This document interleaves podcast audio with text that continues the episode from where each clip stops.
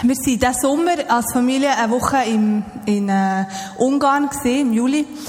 Und nachher haben wir dort müssen umsteigen am, am Bahnhof, im Bahnhof Keleti, ähm, weil wir dann den Zug haben, heimgenommen und haben ein paar Stunden in Budapest gehabt.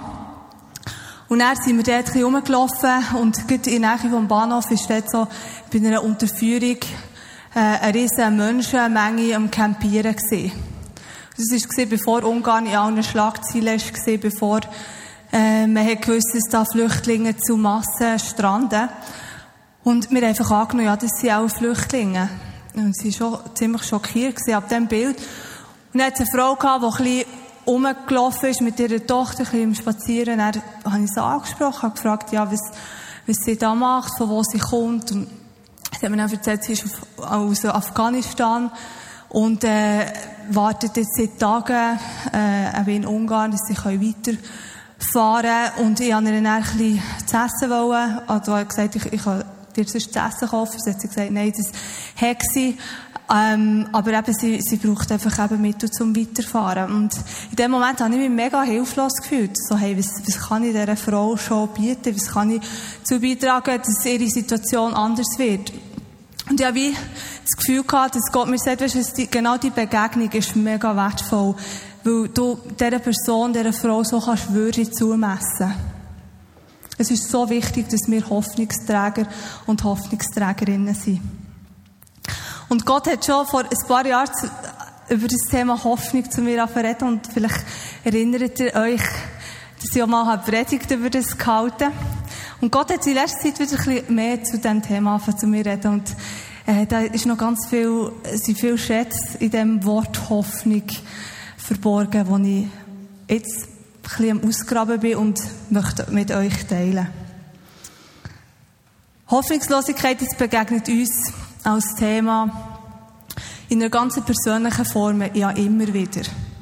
Und ich erinnere mich zum Beispiel jetzt diesen Sommer über Wochen irgendwie so eine richtige Decke von Hoffnungslosigkeit sich hat über mich ausbreitet und ich fast nicht mehr rausgekommen. Vielleicht kennt ihr auch so Herausforderungen. Und ich glaube, wir werden immer wieder mit so Situationen oder oder Menschen in unserem Umfeld werden damit konfrontiert mit herausfordernden Situationen, die Hoffnungslosigkeit ausrufen. Oder im Moment ist die ganze globale Situation irgendwie auch eine riesige Herausforderung, die ein riesen Mass an Hoffnungslosigkeit hervorruft. Wir haben im September, August, September fast täglich von diesen Bootsunglücken gehört, von Menschen, die einfach ertrinken im Mittelmeer vor der griechischen Küste. Und allein der Stand vom 8. September ist es 2760 Menschen allein im Mittelmeer sind vertrunken. Aber ich meine, das sind echt die, die man zählt. Es sind zahlreiche einfach so unzählt vertrunken. Und wir sind jetzt gerade letzte Woche in der Vineyard-Ferien gesehen in Toskana. Und dann hat mir wieder gedacht, wenn man so am Meer steht, hat, kommt die Realität irgendwie so viel näher, wo plötzlich an dem Meer stehst, wo, wo, wo die Menschen treiben. Oder wir hören von all diesen Menschen, die in Serbien, Kroatien und Ungarn stranden an den Grenzen hin und her geschoben werden, von einem Land zum anderen. Alles auf der Suche nach einer besseren Zukunft, einem Ort der Zuflucht in Europa. Deutschland erwartet etwa eine Million Flüchtlinge oder sogar noch mehr in diesem Jahr. Und ich weiss, es ist in den Medien ein bisschen ruhiger geworden, aber das Thema ist nicht vorbei. Und ich glaube auch, dass es uns als Schweizer zunehmend wird betreffen und wir uns damit beschäftigen. Und wir wissen, parallel dazu hören wir die ganze Zeit von diesen Gräueltaten von IS oder vom Bürgerkrieg in Syrien und dann wissen wir, dann hört auch der Flüchtlingsstrom nicht einfach auf, sondern das ist etwas, mit dieser Hoffnungslosigkeit, da werden wir noch länger konfrontiert. Und Anfang September, ich weiß nicht, ob ihr euch mal erinnert, aber das ist das Bild von dem dreijährigen äh, syrischen Bub äh, um die Welt, der vertrunken am, äh, in der Türkei am Meer ist gelegen. Und ich weiss noch, wenn das Bild angestarrt einfach da fehlen ihm die Worte, oder? So, das ist so, so eine Ungerechtigkeit. als ich das Bild so angeschaut habe, hat sich plötzlich Wort über dem Bild formiert. So. Und das ist Hope, Hoffnung gesehen. Und das Bild hat überhaupt nicht an seiner Schrecklichkeit verloren. Aber plötzlich hat sich etwas über das Bild gestellt. Und das ist die Hoffnung. Und genau über das möchte ich heute reden. Dann habe ich einig, ein paar Tage später im Psalm 65, 6b so etwas Cooles gelesen. Und zwar heißt es du bist die Hoffnung aller Menschen auf Erden und auf den Meeren. Und mir ist der Psalm noch nie so aufgefallen und es ist auch, weil ich eine andere Übersetzung im Moment lese, weil die anderen Übersetzungen das anders übersetzen. Aber ich habe das so cool gefunden, irgendwie so hoffnungsvoll, im, gerade in Bezug auf die Flüchtlingsthematik. Nicht, wir haben einen Gott und der hat einfach Hoffnung für alle Menschen. Egal, ob sie auf dem Meer schreiben oder auf der Erde leben. Der Markus Baumgartner der schreibt so ein sogenanntes Dienstagsmail. Und in diesem Dienstagsmail, da stehen nur positive Nachrichten, so zur Abwechslung zu all den Negativen, die wir immer hören. Und er hat dort mal über Hoffnung geschrieben und hat so eine, es geht äh, im September eine Hoffnungskonferenz gegeben, der Uni Bern. Und hat er das aufgenommen und hat über Hoffnung geschrieben und hat gesagt, Hoffnung ist mehr als positives Denken oder Optimismus. Wo Hoffnungen Hoffnung beinhaltet Aspekte, die besonders in Situationen zum Tragen kommen, die so unsere Existenz bedrohen. Und neben robusten sozialen Beziehungen ist der Aspekt von, von Glauben und Vertrauen an eine transzendente, helfende Macht, also so eine übergeordnete Macht, zentral. Glauben und Hoffnung haben ganz viel miteinander zu tun. Wir lesen im Hebräer 11,1, was ist denn der Glaube?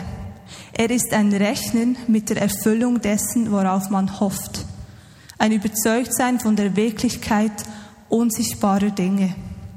Also Hoffnung und Glaube, die hängen zusammen, weil sie haben beide so mit einer Wirklichkeit zu tun, wo wir noch keinen Zugang haben, wo wir noch nicht sehen. Es ist ein Rechnen damit und ein Hoffen damit, dass sich die unsichtbaren Sachen von die Wirklichkeit erfüllt.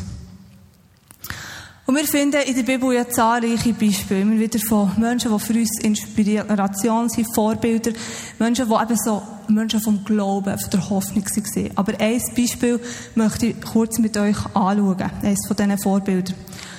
Und zwar ist es der Abraham. Wenn ihr wollt, dürft der 1. Mose 17 aufschlagen, sonst steht so da hinten. Als Abraham 99 Jahre alt war, erschien ihm der Herr und sagte zu ihm, ich bin Gott, der Macht hat über alles, was du auch bist. Lebe und lebe mit mir und tu, was recht ist. Ich will einen Bund mit dir schließen und ich sichere dir zu. Du wirst unzählbar viele Nachkommen haben. Da warf sich Abraham zu Boden und Gott sprach weiter zu ihm, du wirst Stammvater vieler Völker werden. Darum sollst du von nun an nicht mehr Abraham heißen, sondern Abraham. Ich werde dir so viele Nachkommen geben, dass zahlreiche Völker daraus, Völker daraus entstehen. Sogar Könige sollen von dir abstammen. Die meisten von euch kennen wahrscheinlich der Abraham und Sarah. Der Abraham, einer von den drei Stammvätern vom Volk Israel. Und der Abraham und Sarah, die haben jahrzehntelang auf Kinder gewartet. Und zum Zeitpunkt, äh, wo, wo eben der Herr das hat eben da ist der, ähm, Abraham 99 gewesen, Sarah 10 Jahre jünger, also sie haben schon sehr lang auf Kind gewartet und ihre Familienplanung definitiv abgeschlossen. Also es ist eine Verheißung, die da kommt, die in eine Situation hineinkommt, die menschlich gesehen völlig unmöglich ist. Und ich meine, mit den heutigen medizinischen Möglichkeiten, selbst mit denen wäre es möglich, unmöglich, für eine hundertjährige Person noch ein Kind zu zeugen. Es ist einfach schlicht unmöglich. Sarah und der Abraham sind von der grössten Unmöglichkeit konfrontiert worden. Aber wir lesen im Römer 4, wie der Abraham mit dem ist umgegangen. Das ist ganz interessant. Da, wo, er nichts zu, wo es nichts zu hoffen gab, gab er die Hoffnung nicht auf, sondern glaubte Und so wurde, wurde er der Vater vieler Völker. Es war ihm ja vorausgesagt worden, so zahlreich werden deine Nachkommen sein. Abraham war damals fast 100 Jahre alt und konnte keine Kinder mehr zeugen. In dieser Hinsicht war sein Körper gewissermaßen schon tot. Nicht anders war es bei seiner Frau Sarah, denn auch sie konnte keine Kinder mehr bekommen. Und obwohl Abraham seine Augen nicht vor allem verschloss, ließ er sich in seinem Glauben nicht entmutigen. Eben, ja gesagt, der Abraham, der hätte jeden Grund gehabt, hoffnungslos zu reagieren, sich Kopf ins Sand stecken und zu sagen, weisst was, das ist eh nicht möglich. Aber ich finde es beeindruckend, dass wir hier lesen im Römer 4, dass der Abraham weder hoffnungslos hat reagiert, noch hat er seine Augen von den Umständen verschlossen und gesagt, ja, es, es, ist ja nicht so schlimm oder es ist nicht so, sondern was er hat gemacht, er hat eine andere Realität vor Augen gehabt. Und das ist die Realität, die er eben noch nicht hat gesehen Aber trotzdem hat er sein Glauben auf die Realität über ihm, auf seinen grossen Gott gesetzt. Und aus dem heraus ist seine Hoffnung gekommen. Jetzt, wenn ich an Abraham denke, dann denke ich nicht nur automatisch an einen Glaubensheld. Weil klar, er hat Gottes Ruf gefolgt, er ist aus, aus seinem, hat seine Verwandtschaft und sein Land verlassen, ist in ein neues Land gezogen. Er hat auch das zweite Mal, wo Gott ihm die vielen Nachkommen hat verheißen, heisst, er hat geglaubt und darum ist er gerecht gesprochen worden. Aber wir lesen auch über Abraham und Sarah, dass, wo sie zum Beispiel auf Ägypten sind gegangen, da haben sie sich als Geschwister ausgegeben, weil sie Angst hatten, der Abraham wird umgebracht. Also sie haben aus Angst reagiert, das ist nicht aus Glauben heraus. Oder sie haben zu einem späteren Zeitpunkt die Familienplanung selber in die Hand genommen und der Abraham hat der Ismael mit der Hagar, der Sarah ihrer Magd, gezeugt. Oder wir lesen später, dass, wo, wo Gott nochmal eine Verheißung hat gegeben und hat gesagt, dass du Abraham wirst durch, durch Sarah einen Sohn bekommen, hat der Abraham insgeheim gelacht. Das habe ich gar nicht gewusst, weil ich immer nur gemeint, Sarah hat gelacht, aber scheinbar hat, oder, der Abraham gelacht, würde es nicht ganz können glauben. Wie kommt also, dass der Paulus im Römer schreibt, dass Abraham, dass der Abraham seine Hoffnung nicht hat aufgegeben oder dort, was nichts zum Hoffen hat gegeben? Mir, mir hat die Geschichte irgendwie so verpacken im Sinn von, dass ich glaube, dass der Abraham sein Glauben und seine Hoffnung hat trainiert. Weil ich kann mir vorstellen, dass er sich auch immer wieder für Hoffnung entscheiden. Manchmal ist es ihm gelungen und manchmal eben auch nicht, wie wir in diesen paar Beispielen gesehen haben. Aber das Beispiel von Abraham, das zeigt uns, dass es ein Prozess ist, dazu her, eine Frau oder ein Mann vom Glauben oder Hoffnung zu werden.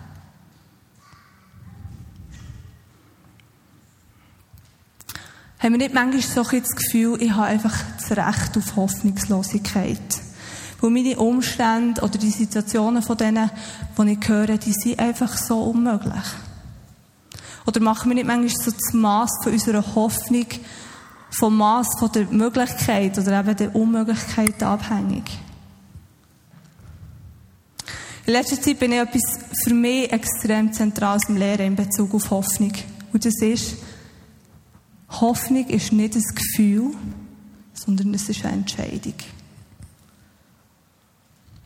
Und ich weiß nicht, wie es dir geht, aber ich habe Hoffnung bis jetzt immer so ein bisschen in die Gefühlskategorie gepackt. Es klingt irgendwie so gefühlsvoll. Ich bin hoffnungsvoll oder ich fühle mich hoffnungsvoll, sagen wir. Oder wir sagen zum Beispiel Sachen wie, ich hoffe, dass. Also der Begriff, den braucht man fast inflatiös, oder? Ich sage ja fast jeden Tag, ich hoffe, es wird schönes Wetter. Und so wird irgendwie so, ich hoffe, das wird so zu einem sehr oft benutzten und einfach so leicht dahergesagten Slogan.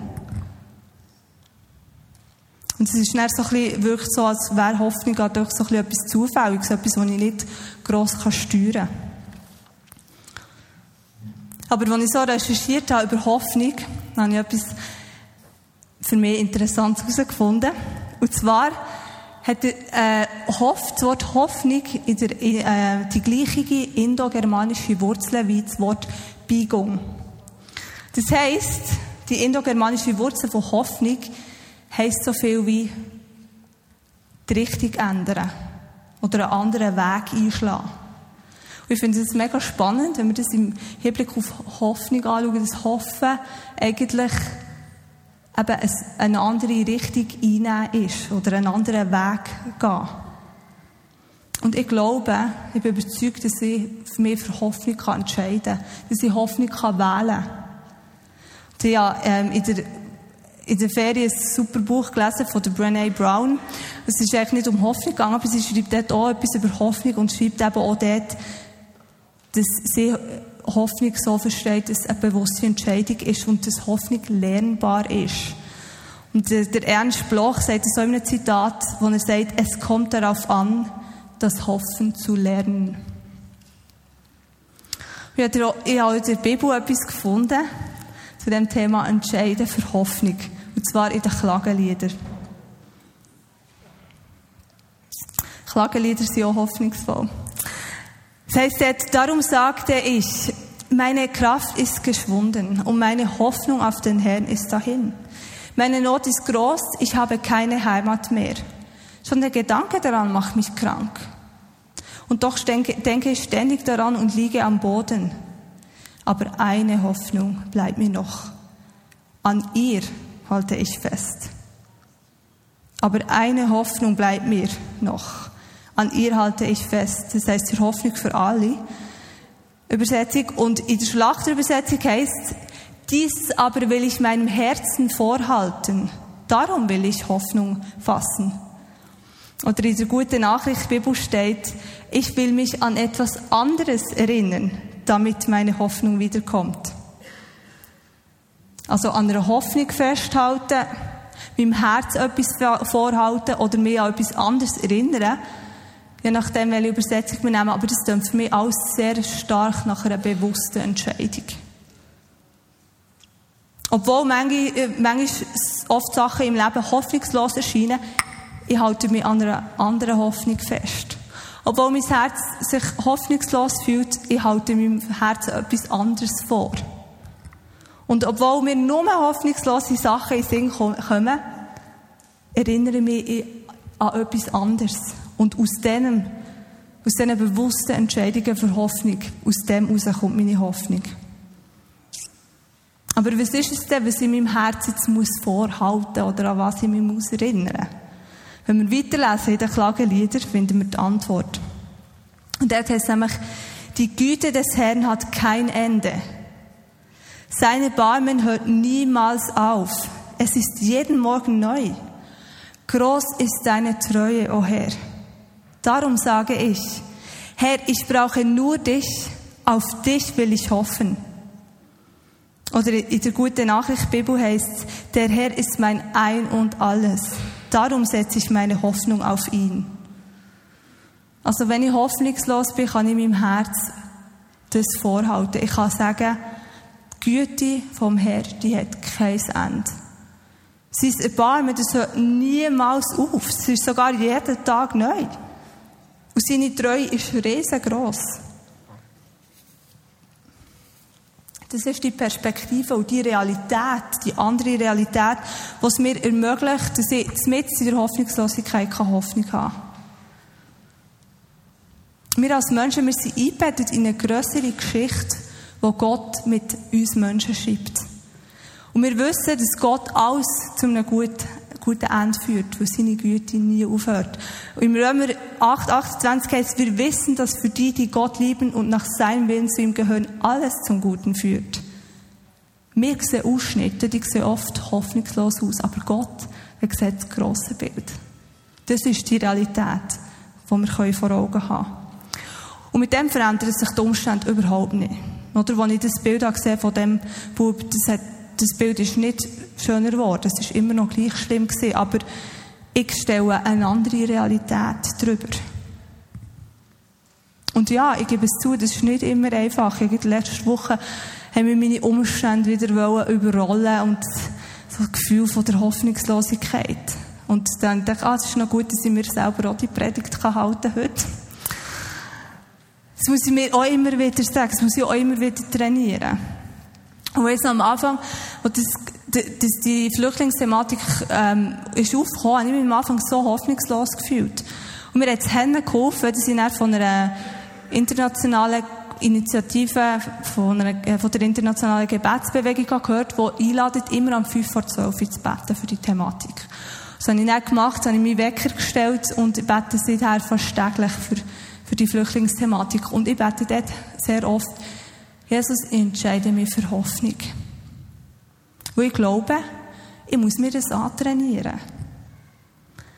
Ich muss eine Gewohnheit aus dem machen. Ich will hoffen lernen. Ich will Hoffnung nicht im Zufall überlassen. Ah ja, vielleicht bin ich ein bisschen hoffnungsvoll, vielleicht halt nicht. Ist ja egal. Sondern ich will es bewusst kultivieren. Ich will eine Frau von der Hoffnung werden. Und sein. Und das heisst nicht, dass ich mir die Tatsachen verschließe und alles schön rede, als wäre es nicht da. Aber ich stelle eine andere Realität drüber. Und die Realität die steht über meiner Realität. Oder dann habe ich zum Beispiel eben den Psalm 65. Du bist die Hoffnung aller Menschen auf Erden und auf den Meeren aufgeschrieben und bei uns als Spiegel geklebt, dass wir uns immer wieder das vor Augen führen können. Oder als ich letztens auf Berlin bin, habe ich so Levita-Päckchen gemacht und ein schönes Zettel drauf geschrieben, Welcome to Europe. Und die habe ich jetzt auch auf Italien mitgenommen, falls sie Flüchtlinge treffen, dass sie ihnen die schenken können. Ich habe zwar keine getroffen, aber für mich ist es wie einfach so ein Vorbereiten darauf, hey, ich will Hoffnungsträgerin sein. Und wenn ich Flüchtlinge treffe, dann will ich sie willkommen heißen. Ich will Hoffnung sichtbar machen. Wenn wir Christen nicht Hoffnungsträger und Hoffnungsträgerinnen sind, wer um alles in der Welt ist es denn? Der Jim Wallace ist ein Vorreiter, ein Vorbild von mir, ein, Vor äh, Vorreiter und Pionier in Sachen soziale Gerechtigkeit. Er sagt, schreibt sogar, es ist unser Job als Christen, Hoffnung zu haben. Und ich bin, ich bin überzeugt, dass wir als Christen eingeladen sind, Hoffnung dort zu leben, wo die Welt hoffnungslos ist.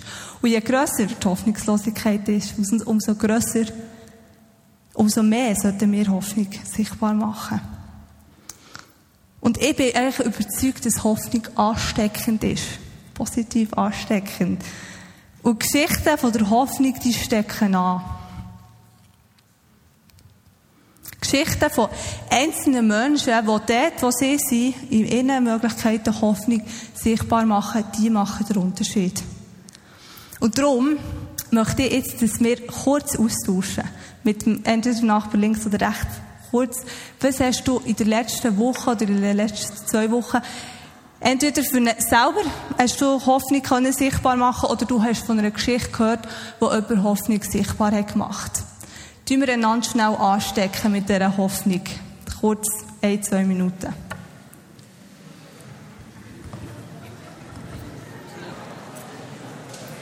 Gut, könnt vielleicht zum Ende kommen. Wenn die Geschichte so lang ist, dann erzählt sie euch nach dem Gottesdienst fertig.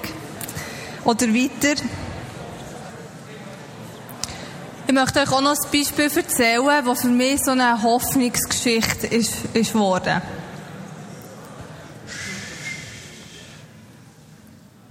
Es freut mich, dass ihr so viel Hoffnung ansteckt, aber das könnt ihr dann auch noch machen. Gut. Und zwar, ähm, meine Hoffnungsgeschichte ist, und das freut mich extrem, dass die Person heute Abend da ist. Und zwar, ähm, habe ich letztens mit Martina Janner geredet und sie macht nämlich Hammer Deutsch Kurse mit Dorothea Scheidecker immer am Mittwochmorgen im Kornhaus und sie machen eine super Arbeit. Und es gibt dort äh, in diesem Deutschkurs kommen ganz viele Frauen, die eben auch so aus Gebiet, Kriegsgebieten kommen, von den Gebieten, wo jetzt all die Flüchtlinge kommen und die Frauen sind mega betroffen gesehen und, äh, und sie betroffen. Und dann haben wir, äh, hat Martina mir das erzählt, haben wir kurz austauscht. Und dann haben wir, äh, sind wir drauf gekommen, ah, vielleicht könnte ja sie Übersetzerinnen bei, beim Welcome Dinner, wo, äh, werden, wo Tauber im Asylantenheim machen, weil dort die Sprache mega schwierig ist. Und nachher hat es Martina ihnen erzählt und sie waren mega begeistert von dieser Möglichkeit. Und ich weiss, ich habe keine Ahnung, ob das jetzt klappt, aber was mich an dem extrem ermutigt hat, ist, dass die Frauen, die jetzt jahrelang in Deutschkurs kommen, wo wir investieren und für sie Hoffnung sind und jetzt wollen sie selber zu Hoffnungsträgerinnen werden. Und das ist für mich so eine, so eine Geschichte von der Hoffnung. Das hat mich wahnsinnig ermutigt. Hoffnung als Gemeinschaft sichtbar zu machen, wir alle zusammen, dass wir Hoffnungsträger und Trägerinnen sind, das setzt die Entscheidung von jedem Einzelnen für, von uns voraus. Dass wir uns als Einzelperson für Hoffnung entscheiden. Weil wir bestehen als Gemeinschaft aus Einzelpersonen. Und darum glaube ich, ist es so zentral wichtig, dass ich mich für Hoffnung entscheide und dass ich das trainieren und kultivieren, die Hoffnung sichtbar zu machen. Wie kannst du die Hoffnung lernen? Wie kannst du das trainieren? Jetzt kannst du nochmal schnell mit dem Nachbar austauschen, wie willst du in der nächsten Woche, ganz etwas Praktisches, wie willst du in der nächsten Woche die Entscheidung für Hoffnung einüben und einüben? Und trainieren. Ganz kurz ein praktisches To-Do oder was immer, wo du Hoffnung kannst trainieren. Ich glaube, es ist ganz wichtig, dass wir uns das gegenseitig sagen, weil dann können wir einander nämlich auch fragen nächste Woche. Wie ist dein Hoffnungstraining gelaufen? Hoffnung ist nicht ein Gefühl, sondern Hoffnung ist eine Entscheidung.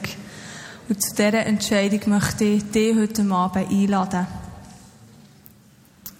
Und ich möchte noch für zwei Arten von Menschen beten. Ich glaube, ähm, immer dort, wo, wo Menschen zusammenkommen, sind auch Menschen da, die herausgefordert sind, die hoffnungslos sind. Und wir wollen für dich heute Abend beten und wir wollen dir Hoffnung zusprechen und die größere Realität, die du vielleicht selber noch gar nicht siehst. Und das Zweite ist, wenn du heute, heute neu oder nochmal bewusst willst entscheiden ich will Hoffnungsträger oder Hoffnungsträgerin sein, dann darfst du hier aufstehen. Und jetzt weiß ich nicht, wie wir es machen. Ähm, ah, wir beten zuerst für die erste Gruppe. Und sonst sehen wir dann gar nicht, wer das ist. Also, wenn du Hoffnung, wenn du brauchst, dass wir dir Hoffnung zusprechen, dann darfst du jetzt aufstehen.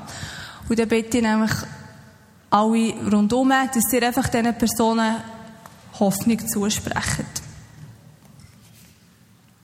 Ihr könnt aufstehen und geht doch zu diesen Menschen, lasst sie nicht allein sein. Ihr könnt kurz fragen, vielleicht die Situation und vielleicht auch nicht, vielleicht einfach über ihnen Hoffnung proklamieren. Jesus, ich danke dir, dass du dort Hoffnung hast, wo wir Hoffnung verloren haben. Danke, dass du in diesen Situationen von der Hoffnungslosigkeit mit drinnen bist. Dass du uns in denen begegnest und du uns ernst nimmst. Jesus, danke, dass du uns ernst nimmst. Und ich spreche dir einfach zu, wenn du heute Abend bist aufgestanden, weil du hoffnungslos bist, ich spreche dir zu, dass Gott dich ernst nimmt. Und dass Gott dir genau dort begegnet, wo du stehst. Und spreche dir zu, dass es eine Realität gibt, die über deiner steht, nämlich die Realität, dass Gott treu ist und dass er immer treu ist und dass er einfach barmherzig ist und dass sein Erbarmen nie aufhört, sondern dass es neu ist, jeden Morgen. Und das spreche ich dir einfach zu im Namen Jesus.